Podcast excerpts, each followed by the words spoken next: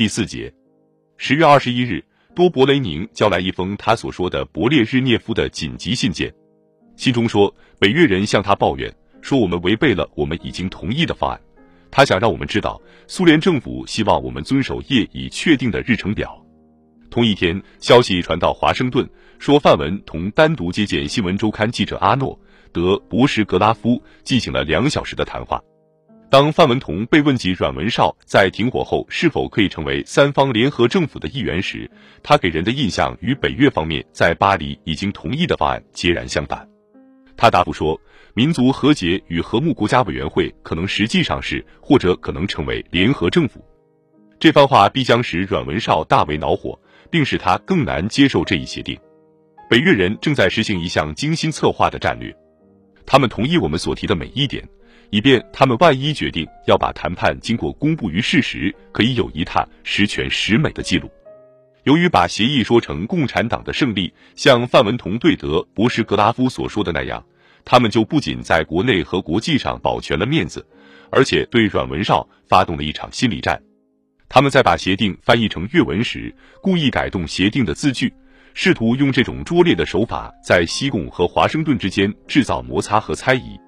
这样，即使北越人在我们的轰炸和布雷的影响下摇摇欲坠，并由于我们同他们的莫斯科和北京盟友改善关系而心烦意乱，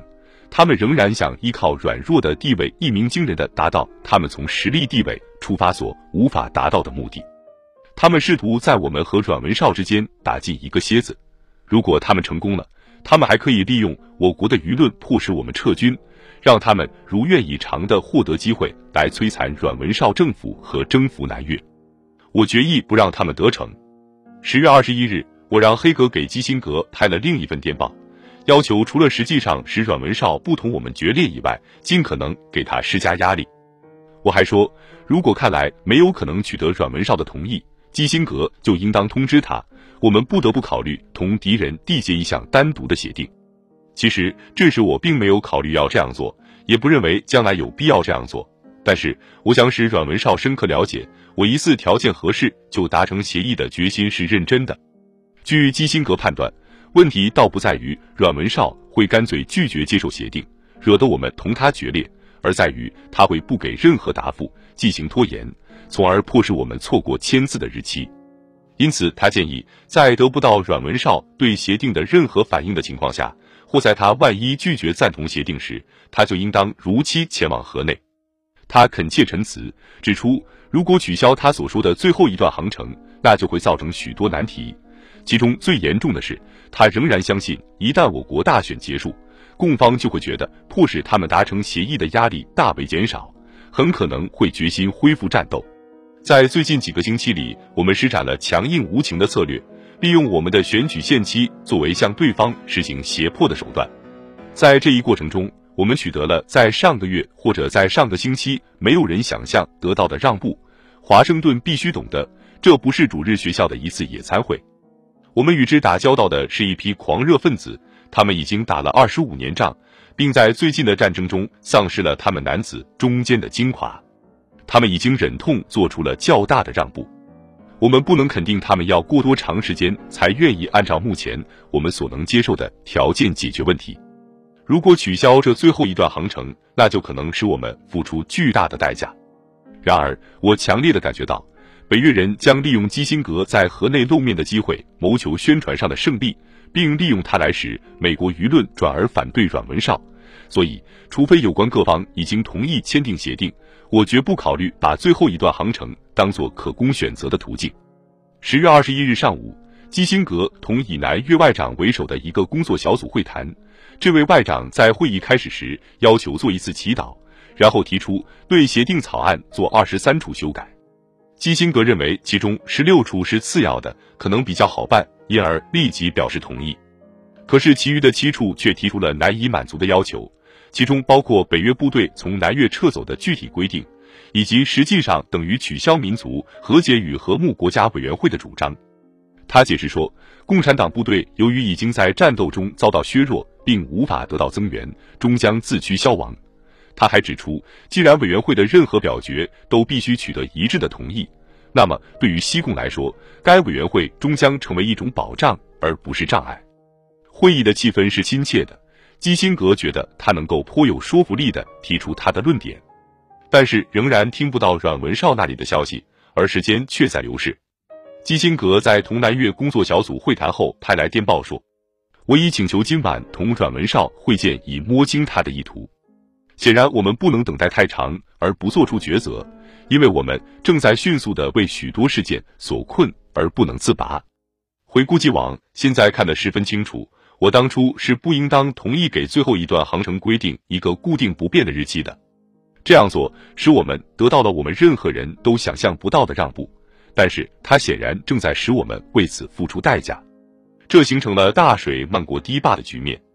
我想你看了我们在这里会谈的记录以后，一定会觉得我们对阮文绍是一直很有耐心的。与此同时，北越人同意了我们关于老挝和柬埔寨问题发表单方面声明的方式。我即刻给基辛格送去了一封信，由他在同阮文绍会见时面交。我在信中说，现在我已经极为仔细地研究了整个协议。包括河内最近的让步在内，由于一些非常实事求是和令人信服的理由，我敦促他接受这项协议。如果在这个时候你觉得这个协议是不能接受的，而对方又把他们为了满足我们提出的要求而做出的极大努力公布于世，那么根据我的判断，你的决定将极为严重的影响我为你和南越政府继续提供支援的能力。随着总统竞选活动从一九七二年夏天进行到秋季。一般有政治常识的人都认为，我可能力图在大选以前达成协议，借以使这场战争变得在政治上对我有利。具有讽刺意味的是，主要由于麦戈文的极端主义，但也由于他拙劣的竞选手法，政治压力的效果适得其反。民意测验证实了我的直觉。就选民的支持来说，我处理战争的办法一般被看作可以对我肯定而对麦戈文加以否定的问题。因为人们认为他软弱，是个投降派，所以赶在大选以前仓促达成的任何协议都会显得动机不纯，招致猜疑。鹰派将会不公平地指责我为了不错过一个利己的限期而做了过多的让步，而鸽派则会错误地声称我本来在一九六九年就能够取得同样的条件。正如基辛格所指出的，等到大选以后再去解决问题的风险是，共产党人可能决定要继续打下去。我准备在大选以后加紧进行轰炸，但是我无法知道这样做是否能在美国公众的耐心丧失殆尽以前，轰炸的举动使我们同中国人和苏联人产生严重问题以前，或者国会干脆投票决定要我们摆脱战争以前，使共方采取较为通情达理的立场。当然，问题在于我们根本不知道敌人是否有一个崩溃期限，或者如果有的话，这个期限何时来到？我们也不知道。从美国的政治观点来看，大选以后的局势是否会对我们十分不利？尽管我们可能会赢得选民的极其重要的信任，我倾向于认为，对我们较为有利的讨价还价的时机是在紧跟大选以后，而不是在大选以前。在大选以前，敌人还会做出估计，相信他们的人有最大的机会取胜，或者至少是能够取胜。因此，我们受到那种要我们解决问题的压力。我们希望在大选刚结束以后，我们将获得大多数选民的信任，来把战争胜利的进行到底。那时敌人就不得不老实下来，否则就将面临我们可能对他们采取的行动的后果。